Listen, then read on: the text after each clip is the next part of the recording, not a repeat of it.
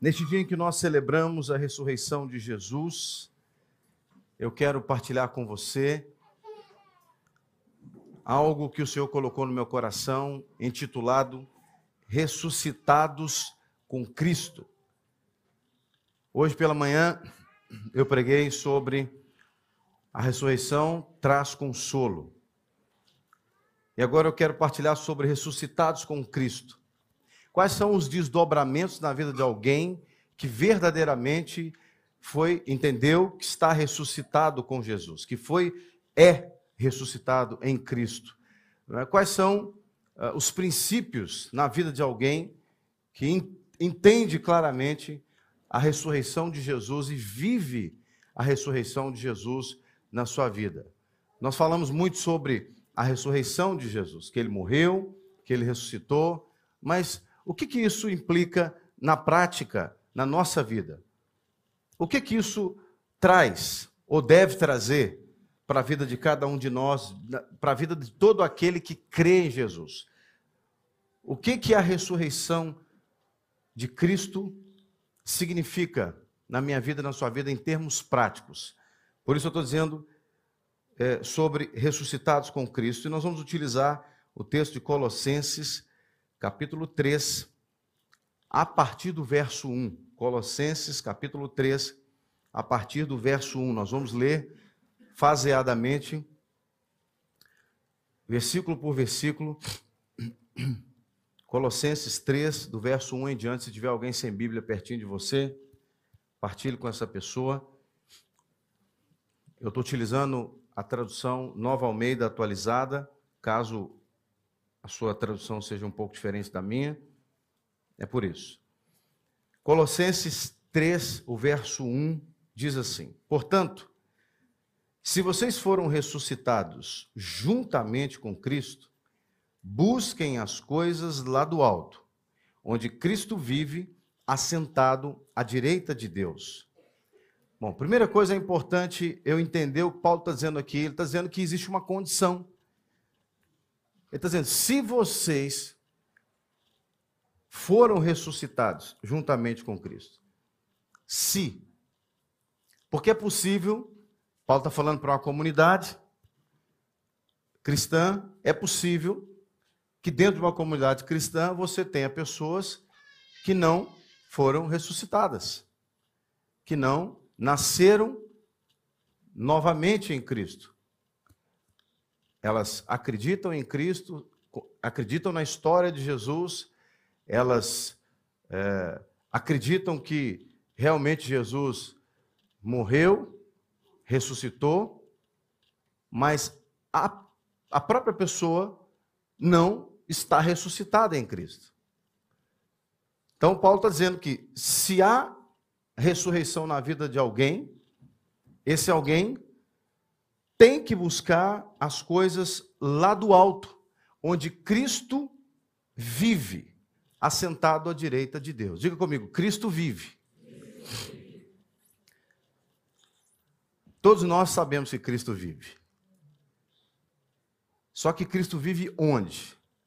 O texto diz que ele vive assentado à direita de Deus. Jesus, o, o Jesus que andou na terra, o Jesus que tinha braços e pernas igual eu e você, porque enquanto ele não se fez carne, Jesus, ele era uma pessoa, mas fisicamente falando, ele não não existia como ele passou a existir depois que ele nasceu na terra.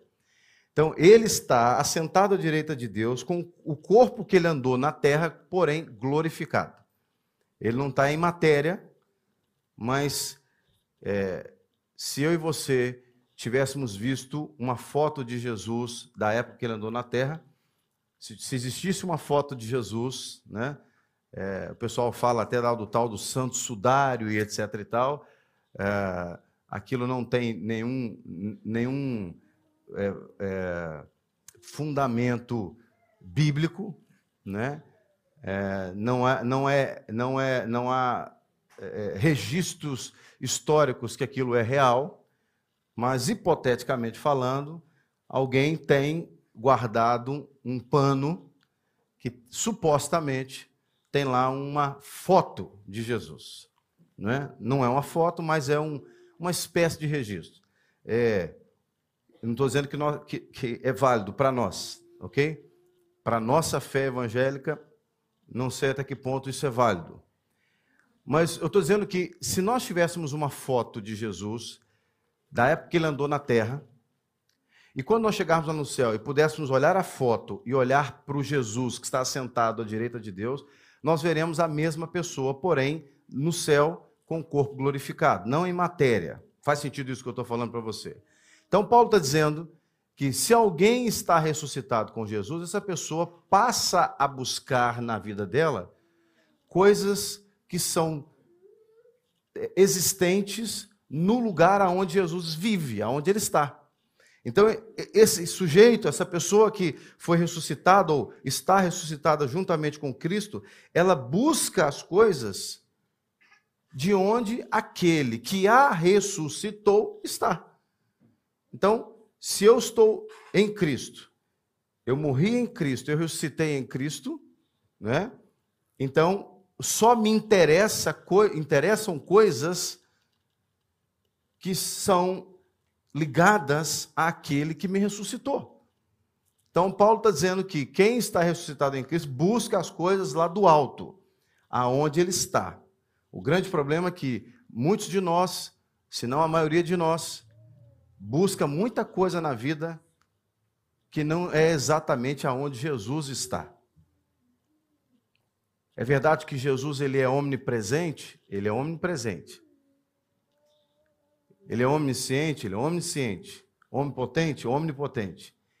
Mas Paulo está é, traduzindo a nossa fé, que colocando que a nossa fé deve estar direcionada para um lugar aonde Cristo disse que estaria. Ele disse: Eu vou para o Pai. Eu vou para o Pai.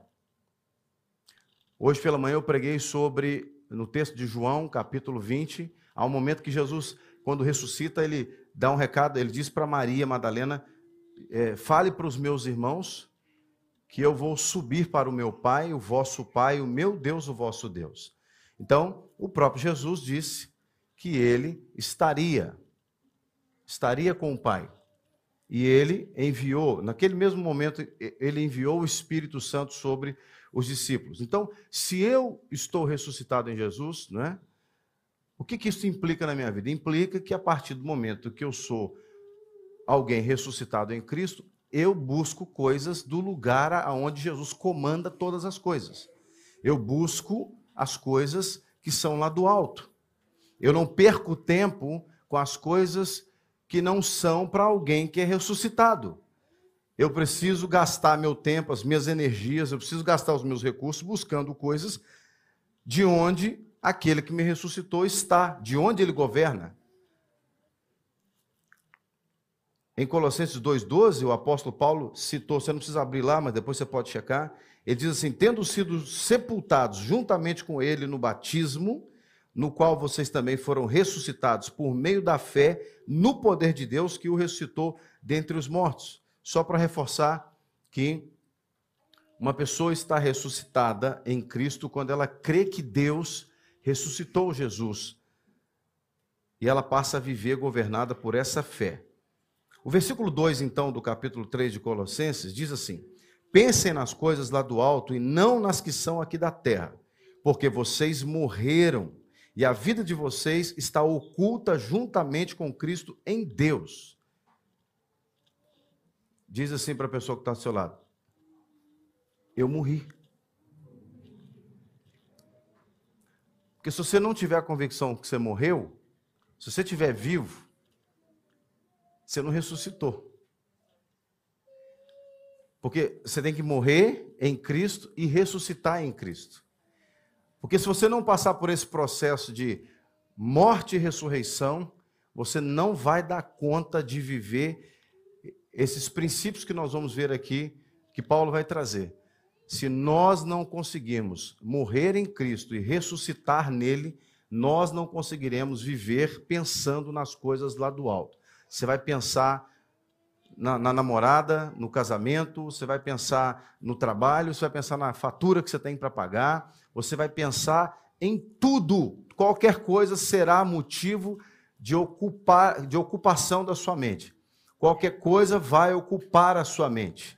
Qualquer coisa irá ocupar a sua mente se você não morreu em Cristo e ressuscitou em Cristo. Porque quando nós ressuscitamos em Cristo, as coisas da terra não fazem mais sentido para nós. As coisas da terra não nos interessam mais. Não interessa as coisas da terra. Não governam a nossa vida. A nossa vaidade não nos governa. Os nossos sentimentos não nos governam. Eles até tentam. A vaidade até tenta, os sentimentos até tentam, tudo na terra tenta nos governar. Mas como nós estamos ressuscitados em Cristo, essas coisas não dominam a nossa vida, porque nós estamos conectados com aquele, como diz aqui o texto, o, é, a vida de vocês está oculta juntamente com Cristo em Deus. Então, nós, quando você ressuscita em Cristo, você está escondido em Jesus. Você está escondido em Deus. Então, o pecado não tem como te achar, o diabo não tem como te achar, os problemas não tem como te achar. Eles existem, eu não estou dizendo que eles não existem. Eles existem. Você até pode passar por eles, mas eles não vão roubar de você aquilo que o Senhor entregou para você enquanto alguém ressuscitado nele. O versículo 4 diz assim: Quando Cristo, que é a vida de vocês. Então, imagina, sem Cristo eu não tenho vida. Então eu morro nele e ressuscito nele. Então, ele é a minha vida. Jesus é a minha vida. Não é o fôlego que você respira, mas Jesus é a nossa vida. E aqui diz: quando ele, que é a vida, se manifestar, então vocês também serão manifestados com ele em glória. Alguém que está ressuscitado em Cristo, esse alguém poderá viver a glória. Quando Jesus se manifestar, ele ainda não voltou, haverá um momento que Jesus vai voltar para buscar a igreja. Quem é que vai subir com Jesus? Quem é que vai desfrutar de glória? São aqueles que ressuscitaram nele. Em outras palavras, são aqueles que não andam em carnalidade. São aqueles que não andam com a cabeça na terra. O pé está na terra, mas a cabeça não está na terra. Você pode estar na terra, mas a sua cabeça está onde Jesus está. Se você está ressuscitado com Jesus, você pode esperar, ele vai voltar, e quando ele se manifestar, o texto diz: Nós também nos manifestaremos com ele em glória. Verso 5 diz: Portanto, façam morrer tudo o que pertence à natureza terrena. O verbo está conjugado no imperativo. É, é como se dissesse assim: obedeça, faça isso. Isso é um comando. Faça, faça morrer a vossa natureza terrena, tudo o que pertence à natureza terrena. Cada um de nós tem que fazer um checklist da nossa vida, para ver o que que na nossa vida é influenciado pela natureza terrena. Terrena aqui entenda carnal também. Porque o simples facto de nós nascermos na terra, já nascemos contaminados pelo pecado. Você pode até não querer ser pecador, mas infelizmente a má notícia é que todos nós somos pecadores. Todos nós temos o bichinho do pecado dentro de nós. Sabe o bichinho do pecado? É igual, o bichinho do pecado é igual é, algumas doenças que, que existem por aí, que as pessoas têm, mas numa, fica ali incubada. Por exemplo, que é um negócio que muita gente tem e não sabe que tem, aquele tal de H. pylori, que é um negócio que dá no estômago, é uma bactéria que dá no estômago. Não sei quantos por cento da população mundial tem H. pylori, mas não manifesta. Por algum motivo não manifesta. Em algum momento, não sei se tem a ver com problema emocional, hormonal, eu não sei. Em algum momento manifesta a tal da H. pylori. E o que, e, e o que, que ela faz, eu não, não, me interessa, não sei. Eu não estou querendo pregar sobre H. pylori, o meu tema aqui é outro. Eu só estou querendo usar H. pylori para te explicar que o pecado é a mesma coisa. Você pode até não querer ter H. pylori, mas se ela estiver lá dentro de você, uma hora vai manifestar. Igual herpes. Tem muita gente que tem herpes, mas não manifestou. Mas em algum momento pode manifestar. Então, o pecado nasceu na terra, tem o bichinho do pecado nele. É só marcar no relógio. Em algum momento, ele vai manifestar. Em alguns casos, manifesta lá pequenininho, com um ano de idade. Quando o sujeito vai lá, dá uma mordida no, no, no coleguinha, porque o coleguinha pegou o brinquedo dele. Mordeu, arrancou um pedaço do dedo do coleguinha, porque o coleguinha pegou a chupeta dele. É pecador. Quem faz isso é pecador. Se não fosse pecador, não fazia. Não, faz, não mas é porque o menino é puro. É puro, mas é pecador. Tem uma inclinação para o mal. Tem uma inclinação, tudo aquilo que vem ao contrário daquilo que o, aquele indivíduo deseja, ele tende a combater. Ele tende a responder de um jeito para defender aquilo que ele quer. Tem muita gente para se defender ataca. Isso é o um pecado. A Bíblia vai dizer que Jesus, por que, que Jesus foi como ovelha muda para o matadouro? Porque ele não tinha pecado. Ele não precisava ficar se defendendo de nada. Por que, que Jesus, ele, o povo humilhou, o povo brigou, o povo xingou, o povo bateu, e ele, ó, quietinho. Um discípulo tirou a espada, corta a orelha de alguém, os outros discípulos que, queriam arrumar uma confusão, e ele falou: está tudo certo. Por que, que ele reagiu como ele reagiu? Porque ele não tinha um bichinho do pecado dentro dele. Então, o apóstolo Paulo está dizendo aqui: façam morrer toda a natureza, a vossa natureza pecaminosa. Por quê? Porque quando você ressuscita com Jesus, você precisa ter o domínio da sua natureza. Porque se você ressuscitou, sei o que aconteceu aqui, que o meu negócio sumiu aqui. Vou para aqui. Se você tem, se você ressuscitou com Jesus, é natural que você tenha o domínio da sua natureza pecaminosa. Porque todo aquele que ressuscita em Cristo, ele é uma nova criatura. É o que o texto vai nos dizer já. Ele diz aqui, no versículo eu parei no, no início do 5, correto? Portanto, façam morrer tudo, tudo que pertence à natureza terrena. Aí ele começa a dizer uma série de coisas que deve constar no nosso checklist. Porque se eu sou ressuscitado com Cristo, eu preciso verificar se aquilo está no meu checklist. Se tiver, eu preciso matar aquilo dentro de mim. Ele diz: imoralidade sexual. Imoralidade sexual. Se tem uma coisa que esta geração está tá fazendo crescer demais a imoralidade sexual. Misericórdia. Eu falo como ex-pervertido sexual.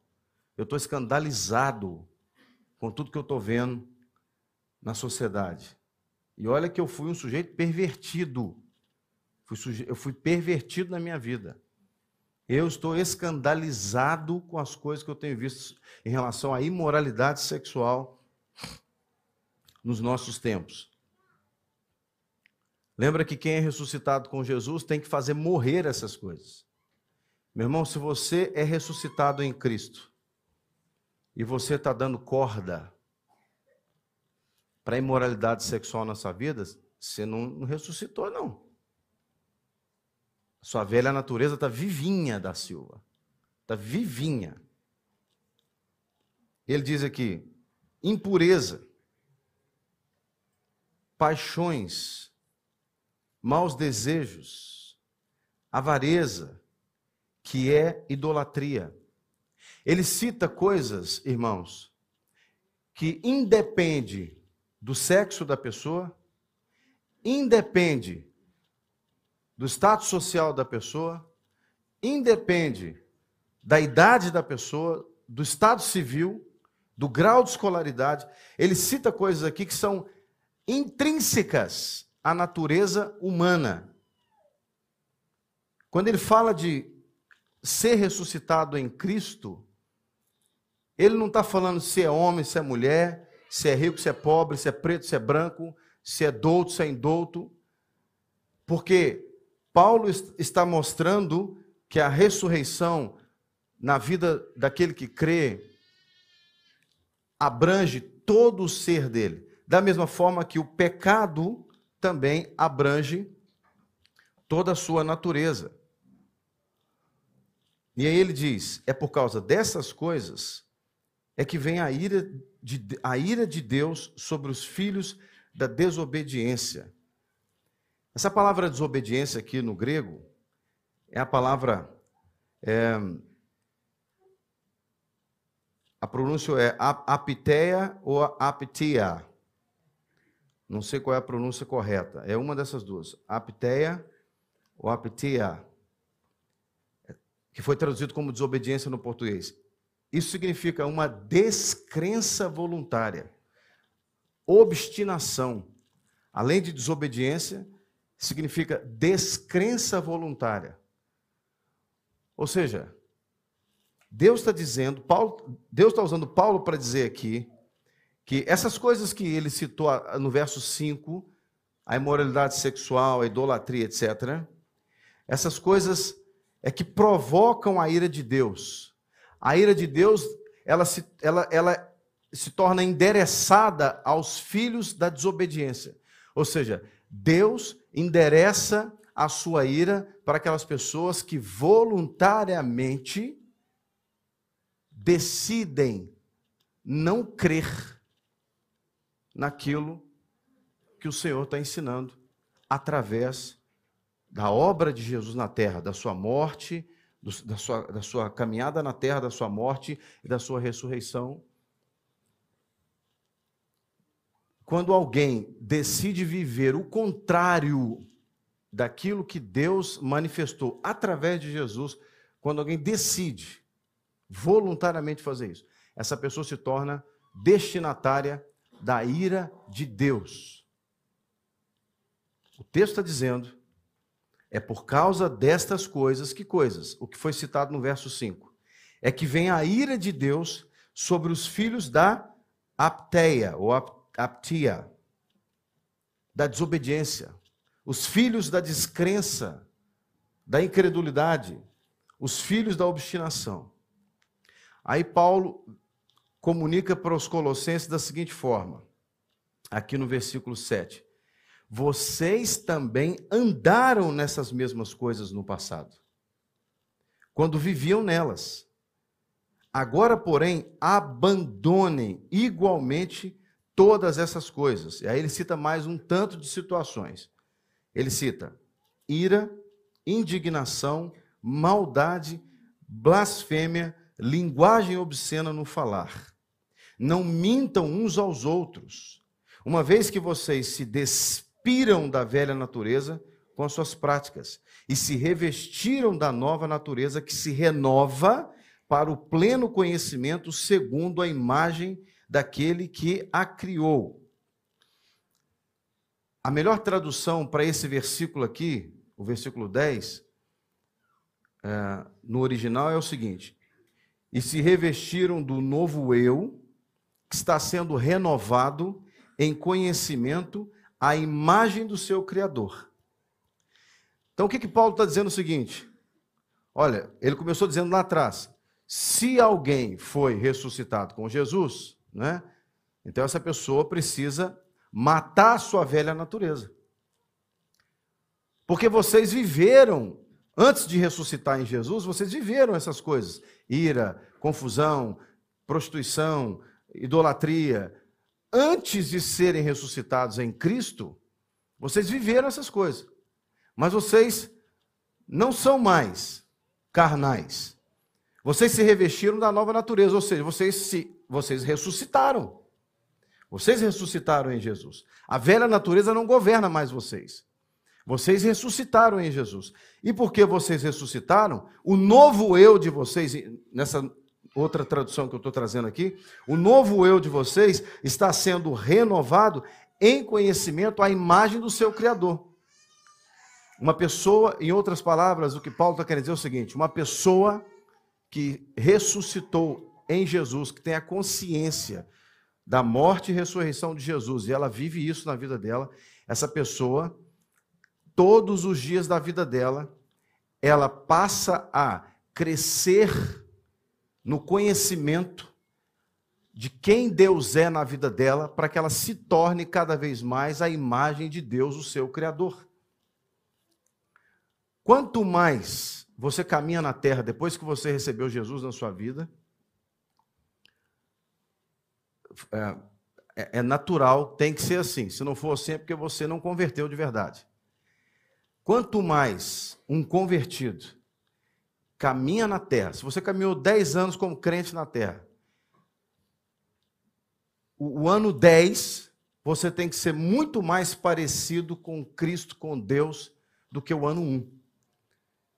Porque entre o ano 1 e o ano 10 de caminhada cristã, de caminhada como ressurreto, alguém ressuscitado em Jesus, nós temos que renovar o nosso eu à imagem do nosso Criador. Se uma pessoa converteu, diz que converteu, e você olha para ela, e toda vez que você olha para ela, você sempre vê o velho homem, a velha natureza, essa pessoa não converteu, ela não ressuscitou. Ela não ressuscitou em Cristo, a velha natureza dela continua governando. É por isso que muitas vezes pessoas que caminham perto de certos crentes não mudam nada na vida delas. Porque elas vão olhando, vão olhando para aquele crente que está ali caminhando, caminhando, mas o crente não mudou nada. Por quê? O mundo não conhece a imagem de Deus. O mundo não conhece Deus. O mundo está perdido, não conhece Deus e cada vez mais se afasta de Deus. O mundo não tem a ideia de quem é Deus. A única maneira do mundo conhecer Deus é através de Jesus, mas o mundo rejeita Jesus. Então, quando um crente recebe Jesus na sua vida e ele mata a sua natureza em Cristo e ressuscita em Cristo, ele passa a ser o modelo a referência de Deus naquele lugar. E o texto está dizendo: nós vamos renovando, sendo renovados é, para o pleno conhecimento. Se você converteu, você conhecia zero de Deus. Um ano depois você conhece zero mais alguma coisa. Dois anos de crente, já conhece 10% de Deus. Estou fazendo aqui uma conta aleatória. Ou seja, você converte, você está no ponto zero, mas você sai do ponto zero. Você não pode ficar no ponto zero. O texto está dizendo que você vai se renovando para o pleno conhecimento. Pleno significa todo. Todo. É verdade que enquanto a gente estiver na terra, a gente não vai conhecer Deus no todo. Só conheceremos Deus quando estivermos na glória, contemplando o Senhor através de Jesus. Mas isso não quer dizer que você vai chegar no céu um ignorante, que não sabe nada de Deus, que não teve nenhuma revelação de Deus. Porque se você ressuscitou em Jesus, automaticamente você vai, dia após dia, tendo a sua vida transformada. É assim que tem que ser. Porque você vai deixando a sua velha natureza. Deixando essas coisas que Paulo cita no verso 5, que ele cita no verso 6, que ele cita no verso 7, no verso 8, no verso 9. Essas coisas que provocam a ira de Deus. Deus não quer ficar irado nem comigo nem com você. E a única maneira de Deus não se irar comigo com você é nós estarmos ressuscitados em Jesus. É por isso que na semana em que celebramos a Páscoa, no dia em que celebramos a Páscoa, nós celebramos a ressurreição de Jesus. Ele morreu, mas ele ressuscitou. E mais importante do que saber que ele morreu, é eu saber que ele ressuscitou. Eu sei que ele morreu, pagou a minha dívida. mas eu não fiquei agora no vácuo. Ele ressuscitou para me ensinar como viver como alguém que agora pode ter a sua vida transformada. Alguém que pode viver ressuscitado. Ou seja, viver uma nova natureza. Não viver governado por essas situações aqui que Paulo cita de pecado. E aí, Paulo vai trazer uma reflexão interessante no versículo 11, quando ele diz assim: Aqui não pode haver mais grego, judeu, circuncisão e incircuncisão, bárbaro, cita, escravo, livre, mas Cristo é tudo e está em todos. Ele faz aqui um paralelo daquilo que ele falou para os Gálatas no capítulo 3, no verso 28 de Gálatas, que ele diz assim: Assim sendo, não pode haver judeu, nem grego, nem escravo, nem liberto, nem homem, nem mulher, porque todos vocês são um em Cristo. Quando Paulo diz aqui em Colossenses 3,11, ele começa dizendo assim: aqui não pode haver. Esse aqui está conectado com a, frase anterior, do verso 10, que diz: é, E se revestiram da nova natureza, que se renova para o pleno conhecimento, segundo a imagem daquele que a criou aqui não pode haver mais. Ou seja, em Deus, em Cristo, não pode haver mais nem grego, nem é, judeu, nem circuncisão, nem incircuncisão, nem bárbaro, nem cita, nem escravo, nem livre, mas Cristo é tudo e está em todos. Quando eu sou ressuscitado em Cristo, o que Paulo está dizendo aqui é que não existe mais diferença entre nós. Não importa se você é circuncidado, se você não é circuncidado. Não importa se você é judeu, se você é gentio. Não importa se você é homem se você é mulher. Não importa se você é rico, eu, eu completo, se você é rico ou se você é pobre. Se você é escravo ou se você é livre. Se você ressuscitou em Jesus, você é igual a todos. Porque é Ele quem nos padroniza. É Cristo quem nos padroniza. Nós somos semelhantes uns aos outros. Não tem ninguém melhor ou pior do que o outro no corpo de Cristo. Então, quando alguém está ressuscitado em Cristo, ele olha para o seu semelhante e ele não vê diferença no seu semelhante. Ele não olha para o sujeito e fala assim: ah, esse aqui eu gosto mais do que eu gosto mais daquele. Eu, eu, entendo que nós, há pessoas com quem nós temos mais afinidade, etc. e tal, não vou entrar por esse mérito. Não é isso que eu estou querendo dizer.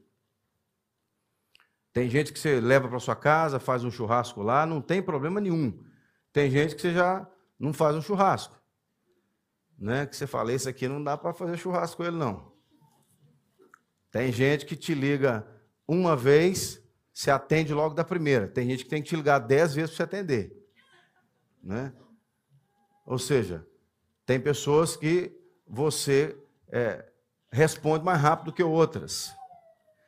A questão de afinidade, tem pessoas que você tem disposição para poder comer um quilo de sal com ela, tem outras pessoas que você não está afim de comer nem 10 gramas de sal com elas. Mas não é disso que eu estou a falar. Se nós estamos em Cristo, se eu ressuscitei em Cristo, não tem diferença de religião, não tem diferença de status quo, de gênero, de sexo, não tem diferença. Nós temos que caminhar olhando um para o outro, como esse faz parte do corpo de Cristo. Esse irmão é, ressuscitou também, é um membro ressuscitado do corpo de Cristo. Então aí Paulo vai seguir dizendo, portanto, verso 12: como eleitos de Deus, santos, amados, revistam-se de profunda compaixão, de bondade, de humildade, de mansidão, de paciência. Então ele está dizendo que aquele que ressuscitou em Cristo foi eleito de Deus. Então ele tem, ele é santo, ele é amado por Deus. Toda pessoa que recebe o sacrifício de Jesus e deixa sua vida ser renovada em Cristo, toda pessoa é amada por Deus, ela é santa em Deus e ela é eleita em Deus. E aí Paulo está dizendo, sendo assim, revistam-se, né? Coloque sobre você essa roupa de compaixão, né? esse traje de compaixão, esse traje de bondade, de humildade, de mansidão e de paciência. Ninguém é perfeito. Aqui não está dizendo assim, seja perfeito. Não é isso. Que não está dizendo isso. Seja perfeito.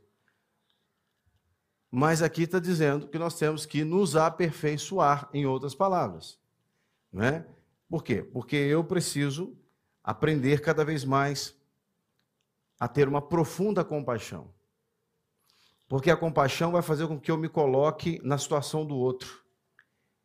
E eu entenda a dificuldade do outro, para que eu ajude o outro a ter a vida dele também transformada por essa verdade da ressurreição de Cristo. E aí ele diz: de bondade, de humildade, de mansidão e de paciência. Por que é que eu preciso me revestir dessas coisas? E eu só vou conseguir fazer isso, nós estamos falando sobre ressuscitados em Cristo. E eu estou falando sobre os desdobramentos de alguém que vive uma vida ressuscitada em Cristo. Por que é que eu preciso viver assim? Só para me relacionar com Deus que eu devo viver ressuscitado em Cristo? Não. Paulo vai mostrar.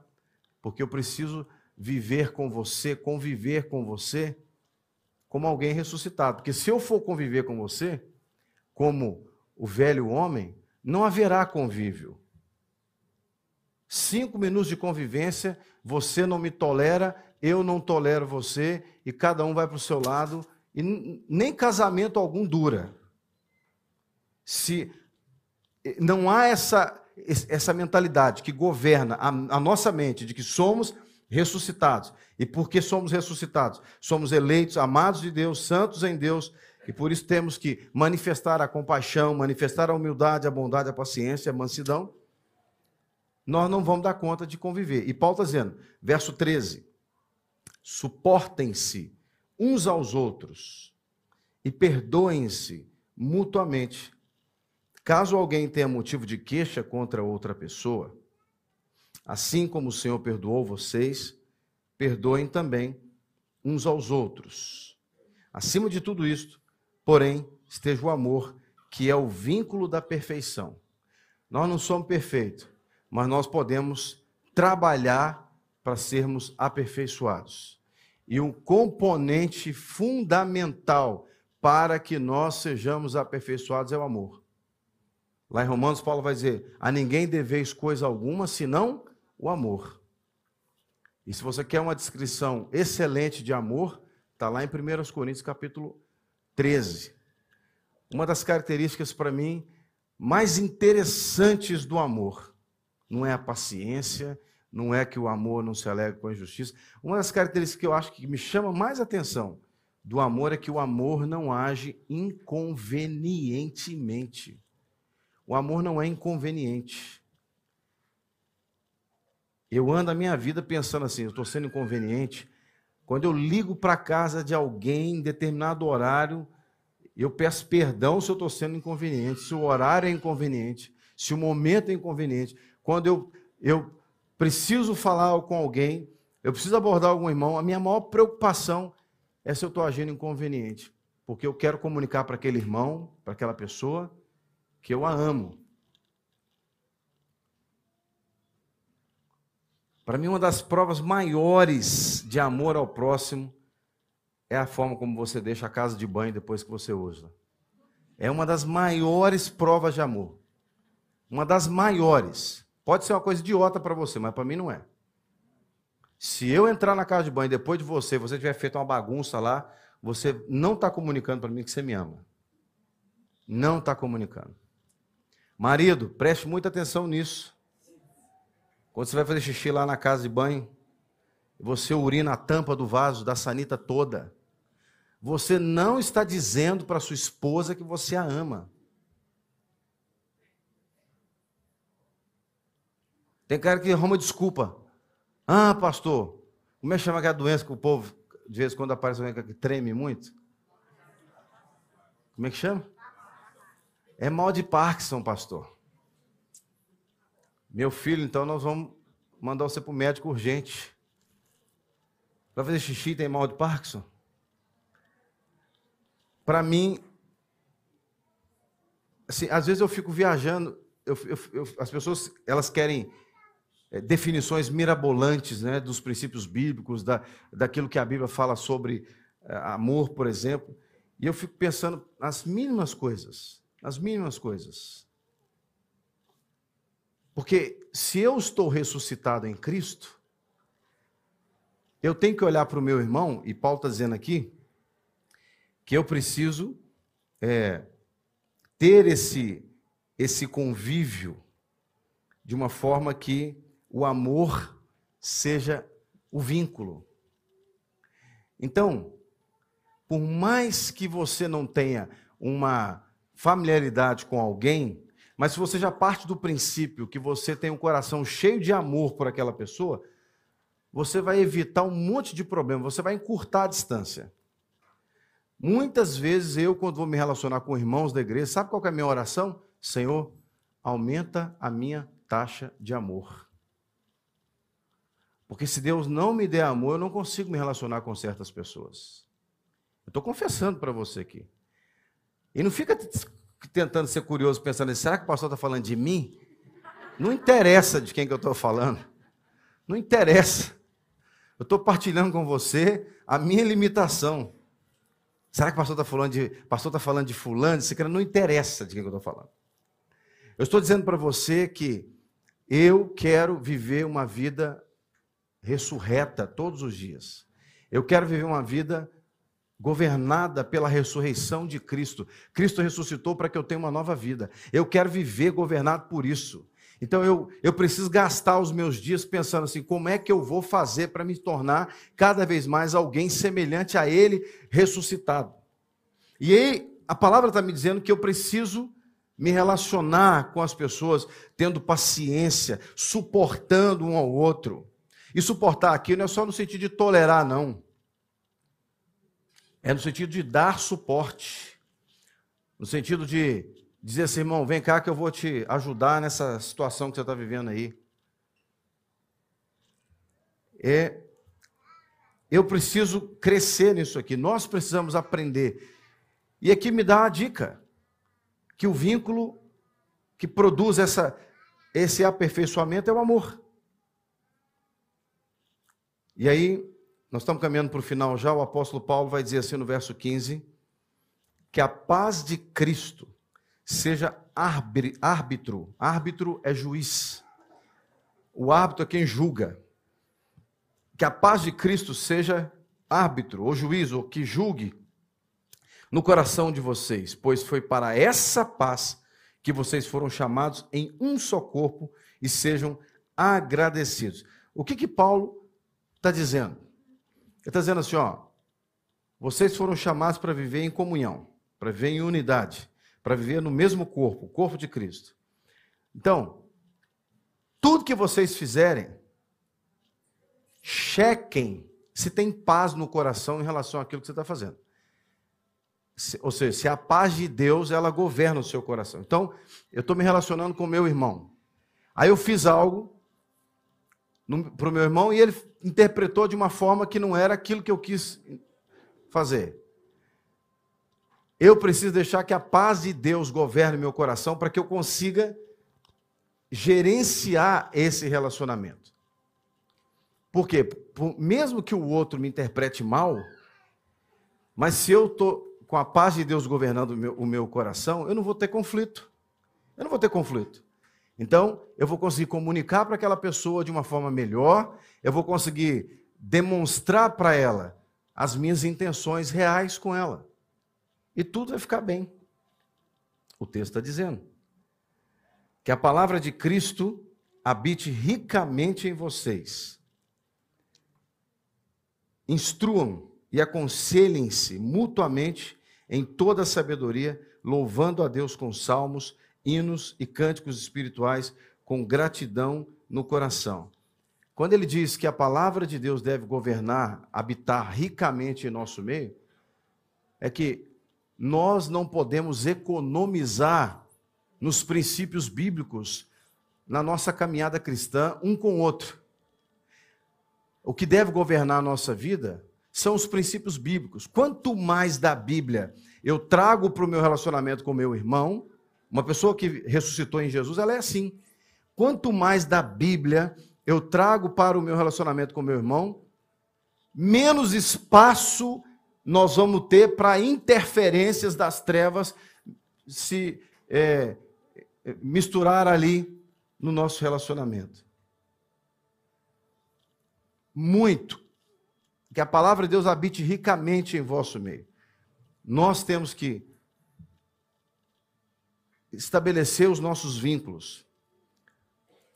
Muito governado amplamente pela palavra de Deus.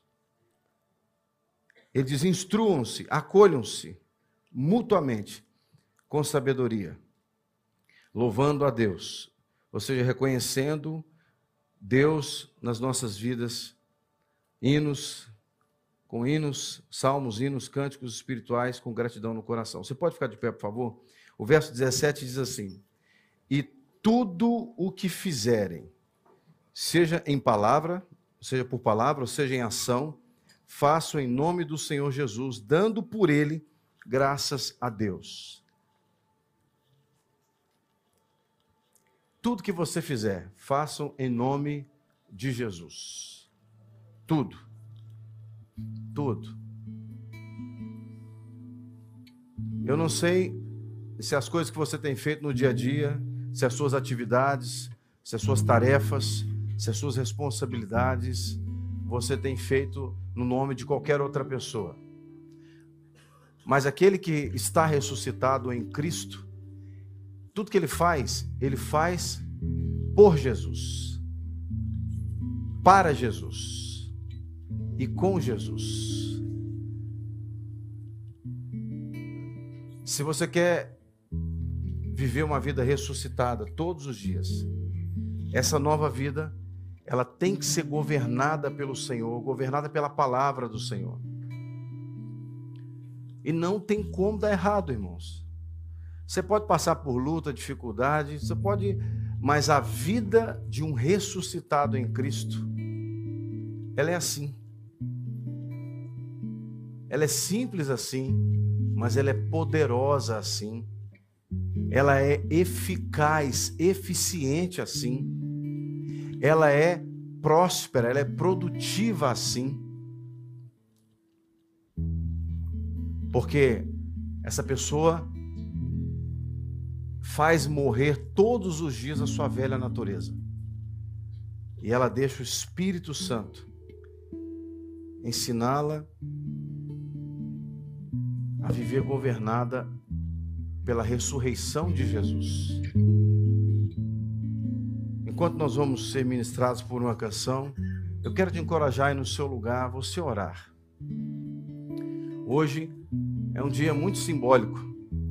Não o dia 9 de abril propriamente dito, mas o dia em que nós celebramos a ressurreição de Jesus. E Jesus, ele morreu pelos nossos pecados, mas ele ressuscitou ao terceiro dia para que nós tivéssemos a oportunidade de viver uma nova vida com ele. A Bíblia vai dizer que aqueles que estão em Cristo Jesus Todo aquele que está em Cristo Jesus é nova criatura. As coisas velhas se passaram e tudo se fez novo. Existe uma nova vida para mim e para você, todos os dias. Todos os dias o Senhor quer que nós desfrutemos de uma vida de ressurreição. Ressurreição. E a ressurreição ela existe depois que passou pela cruz. Então, antes de ressuscitar, nós passamos pela cruz para vivermos uma nova vida em Cristo Jesus. E porque Jesus ressuscitou, nós podemos ter esperança de viver essa vida nova hoje. Não é na minha força, não é na sua força, não é em método de coaching algum, não é nenhum método de autoajuda, mas é pelo poder que há em Deus, o nosso Senhor, o poder que ressuscitou a Jesus é o mesmo poder que vai nos ressuscitar da nossa vida pregressa, da nossa vida carnal, é o poder que pode mudar a nossa história todos os dias para que sejamos pessoas novas, que se revistam do novo de Deus, da ressurreição de Cristo. Então, ore aí no seu lugar. Ore. Quem sabe você precisa fazer morrer uma determinada área na sua vida para que você ressuscite nessa área. Quem sabe são suas emoções, quem sabe é a sua vida conjugal, quem sabe é a sua vida espiritual, o seu relacionamento com Deus. Quem sabe você precisa ressuscitar na sua vida profissional, financeira. Esse é o momento seu com Deus. Fale com o Senhor.